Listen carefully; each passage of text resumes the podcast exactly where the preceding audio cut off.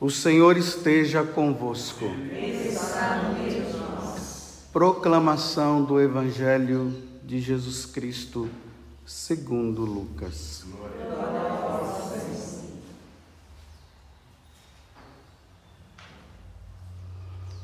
Naquele tempo, algumas pessoas comentavam a respeito do templo, que era enfeitado com belas pedras e com ofertas votivas. Jesus disse: Vós admirais estas coisas? Dias virão em que não ficará pedra sobre pedra, tudo será destruído. Mas eles perguntaram: Mestre, quando acontecerá isto? E qual vai ser o sinal de que estas coisas estão para acontecer? Jesus respondeu: Cuidado para não ser desenganados, porque muitos virão em meu nome dizendo: Sou eu, e ainda o tempo está próximo. Não sigais essa gente. Quando ouvirdes falar de guerras e revoluções, não fiqueis apavorados. É preciso que estas coisas aconteçam primeiro, mas não será logo o fim. E Jesus continuou: Um povo se levantará contra um outro povo, um país contra um país atacará outro país. Haverá grandes terremotos, fomes e pestes em muitos lugares. Acontecerão coisas pavorosas e grandes sinais serão vistos nos céus. Palavra da salvação.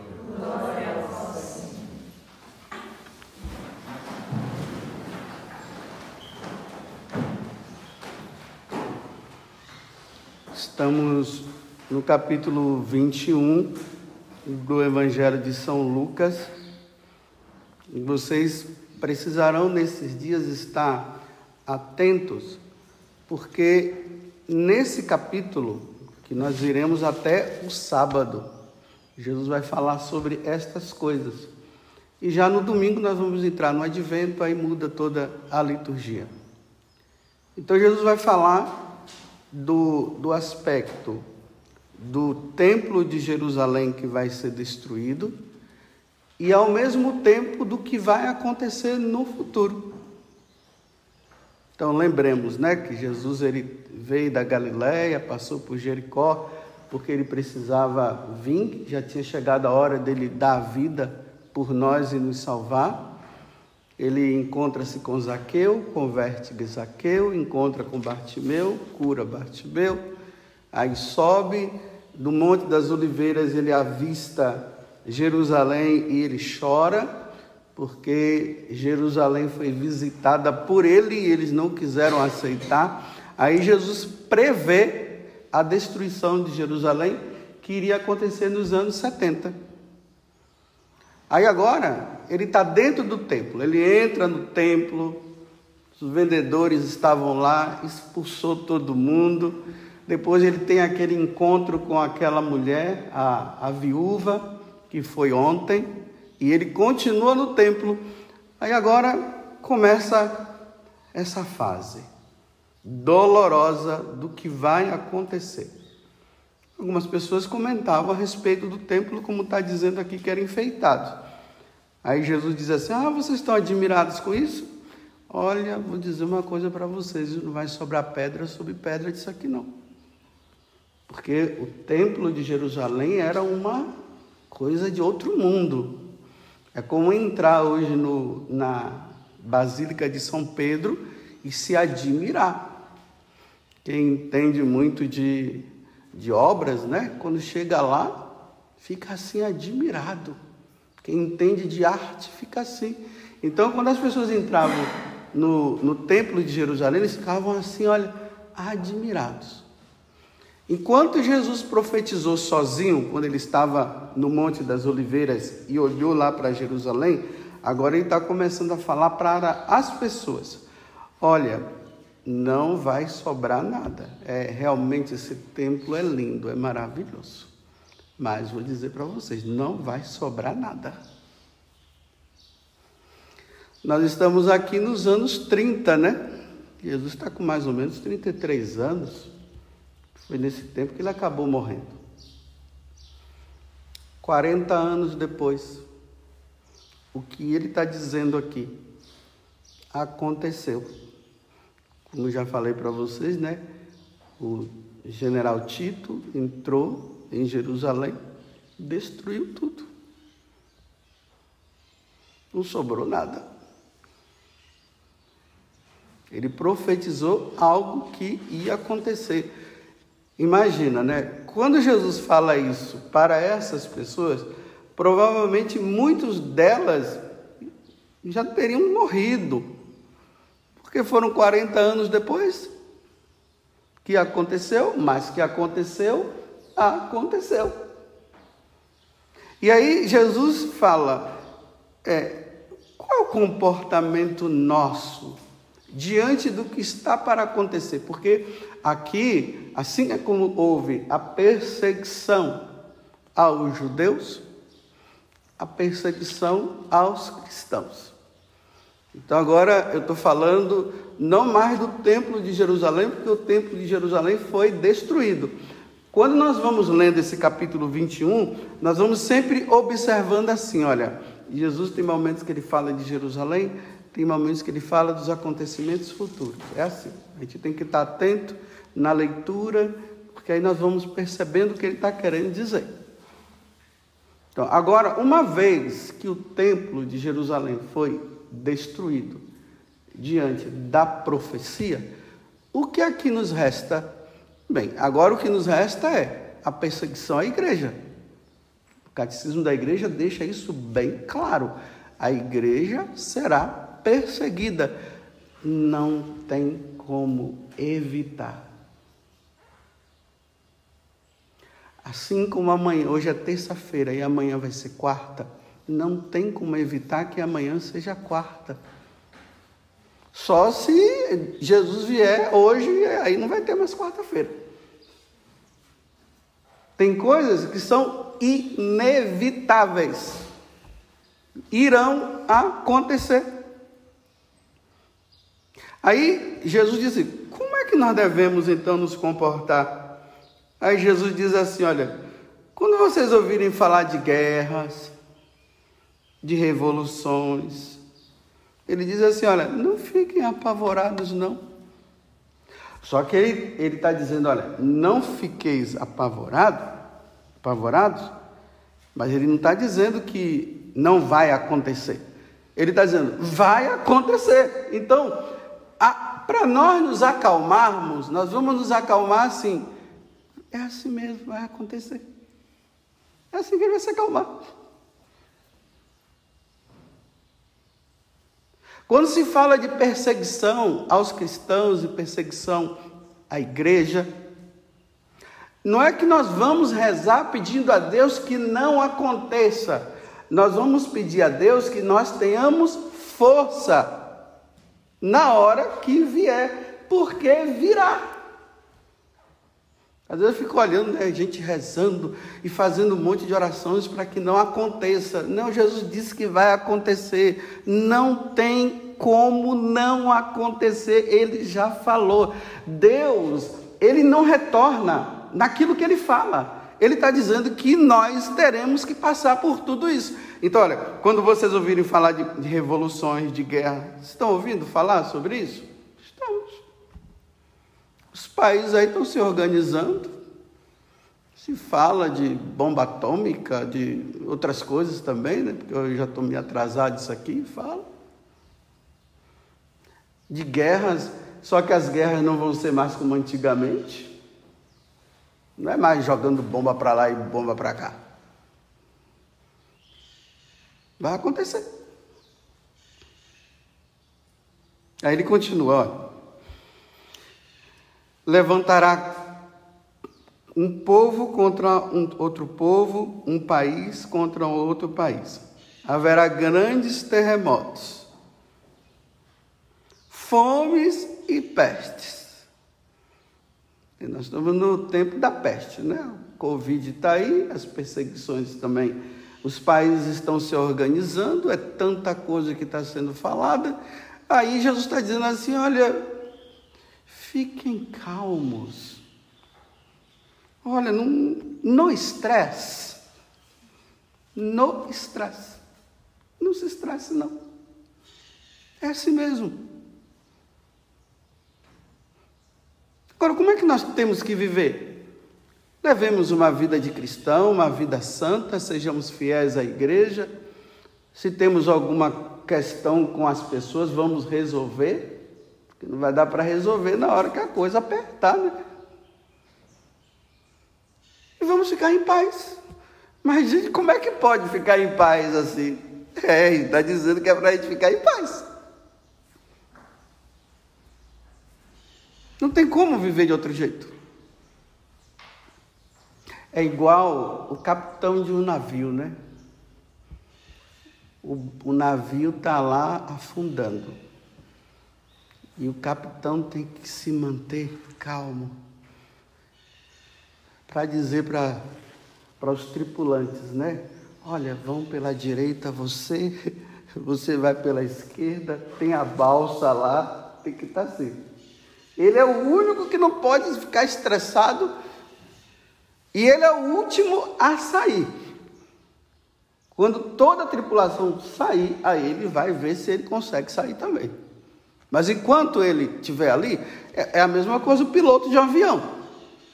O avião está prestes a cair e o piloto tem que estar tá lá tentando se comunicar, né? Hoje você, quem, quem tem o costume de viajar de avião, né? Aí quando aparece aqueles no monitor lá, mostrando como é que a pessoa deve agir, né?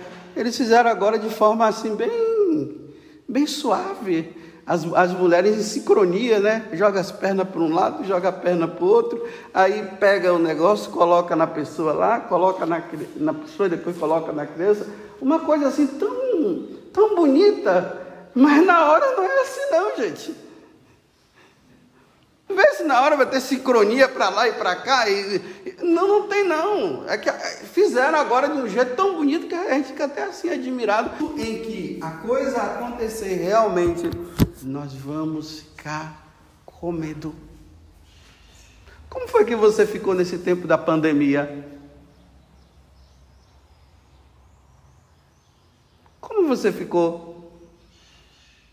Os líderes, como é que ficaram?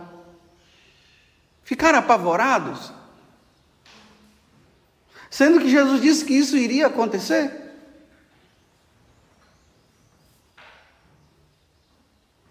Qual a atitude? Já se fala da segunda onda, porque Jesus está falando aqui de pestes, né? Não sei se vai acontecer ou não, mas provavelmente vai acontecer. Já isso, já fala até da terceira. E como é que vai ser? Já passamos pela primeira. Alguns não. Na segunda, alguns vão passar e outros não. Na terceira, na quarta, na quinta, sabe lá o que, que é. E essa situação que está aí? Eu vou ter que parar de celebrar missa? Olha, se vier uma notificação padre não vai celebrar missa, eu vou ligar para o bispo e vou dizer assim: Senhor bispo, eu preciso celebrar missa. Eu vou celebrar com um grupo, fazendo todas as distâncias necessárias e o escondimento necessário. Mas essas pessoas não podem ficar sem a missa. E vou procurar um jeito de celebrar a missa como eu fiz na, primeiro, na primeira vez. Na primeira vez, eu reuni um grupo, celebrava a missa 5 horas da manhã, para não dar muita a ver, para não dar muito problema. Celebrei ali, olha, Semana Santa, a Sexta-feira da Paixão, a, a Páscoa. Celebrei ali, escondido, 5 horas da manhã. Eu coloquei até para o grupo, né? Olha, por causa dos outros, que não estão tendo missa, eu vou colocar uma regra aqui. Quem faltar vai ficar duas vezes, dois dias sem missa. A regra era essa. Em consideração os outros, porque não é possível que é, aqueles que não estão podendo celebrar e vocês estão podendo celebrar, você chega no dia e não aparece. Dois dias sem missa. Uma, era uma forma de incentivar e a outra forma era de se responsabilizar. E aquele grupo foi participando. Porque eu não posso, diante daquilo que é a minha missão de sacerdote, não é nesta hora que eu vou arrefecer e vou deixar as pessoas que precisam se alimentar da Eucaristia sem o alimento da Eucaristia. Nesse, agora não dá para ser o salvador da pátria e não vai dar para celebrar para todo mundo, porque aí não tem jeito. Mas os que puderem, dentro do limite de número de pessoas e dentro daquilo que é a separação, eu vou procurar celebrar. Escondido, vou tomar nas costas, vou tomar. Porque é muito cômodo para mim nesse momento em que as pessoas precisam se alimentar da Eucaristia, eu ficar no meu quarto celebrando só para mim, é cômodo para mim. Sabe que é cômodo? É tão bom você celebrar uma missa assim tranquilo, sem você se ficar preocupado com homilia para fazer. Tranquilo.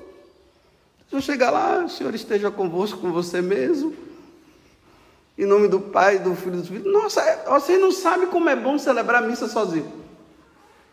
Tem gente que tem padre que não consegue, não, né? Mas na pandemia conseguiram. Celebrar sozinho. A minha consciência não dá, ela pesa de eu saber que eu fui constituído sacerdote para dar a Eucaristia e para absolver os pecados das pessoas, e na hora que as pessoas precisam, eu não dou, por causa de uma pandemia. Ou eu morro junto com quem tem que morrer, ou eu vou ter que salvar a minha vida. E Jesus disse que não é para salvar a minha vida. Olha, vou dizer para vocês, eu não estou falando isso para me exaltar, não, mas estou dizendo assim: estou com a consciência pesada. Nessa pandemia eu celebrei com pessoas, eu não celebrei sozinho, nem um dia. Segredo e eu dizia para o grupo, é segredo, não, não, não, conversa, não fala, não, porque depois vai ficar aquele negócio, aí depois vai, aí não vai ter. E foram fiéis no segredo. Como eu sei que teve outros padres também, que celebrou também. Porque ou nós temos que enfrentar o que precisa ser enfrentado, ou nós vamos ter que correr com medo um cristão não pode ser covarde. Não pode se acovardar. A vida de oração tem que nos ajudar diariamente.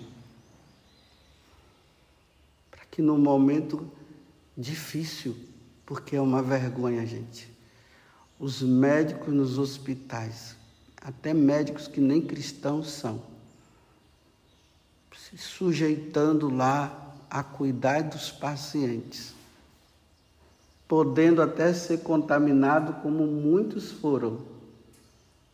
Muitos ficaram até com medo. E nós cristãos, nesse momento, nós nos escondendo. Até nas grades eu atendi confissão. As pessoas não podiam entrar aqui, eu ia para as grades, ficava da, a pessoa do lado de lá e eu do lado de cá. Mas eu não sou o salvador da pátria, estou dizendo mais uma vez. E nem estou dizendo isso para me exaltar. Eu estou dizendo que a nossa parte nós precisamos fazer. E foi isso que nós aprendemos do Monsenhor Jonas Abib, não foi? Lá atrás, Os mais antigos da comunidade sabem muito bem disso. Quantas vezes ele falou sobre essas coisas? E era isso que dava força para nós. Agora chega na hora, a gente arrefece. Mas muito mais do que, o, do, do que o padre Jonas ter falado, a igreja sempre falou. Então, essa é a primeira parte do Evangelho, né?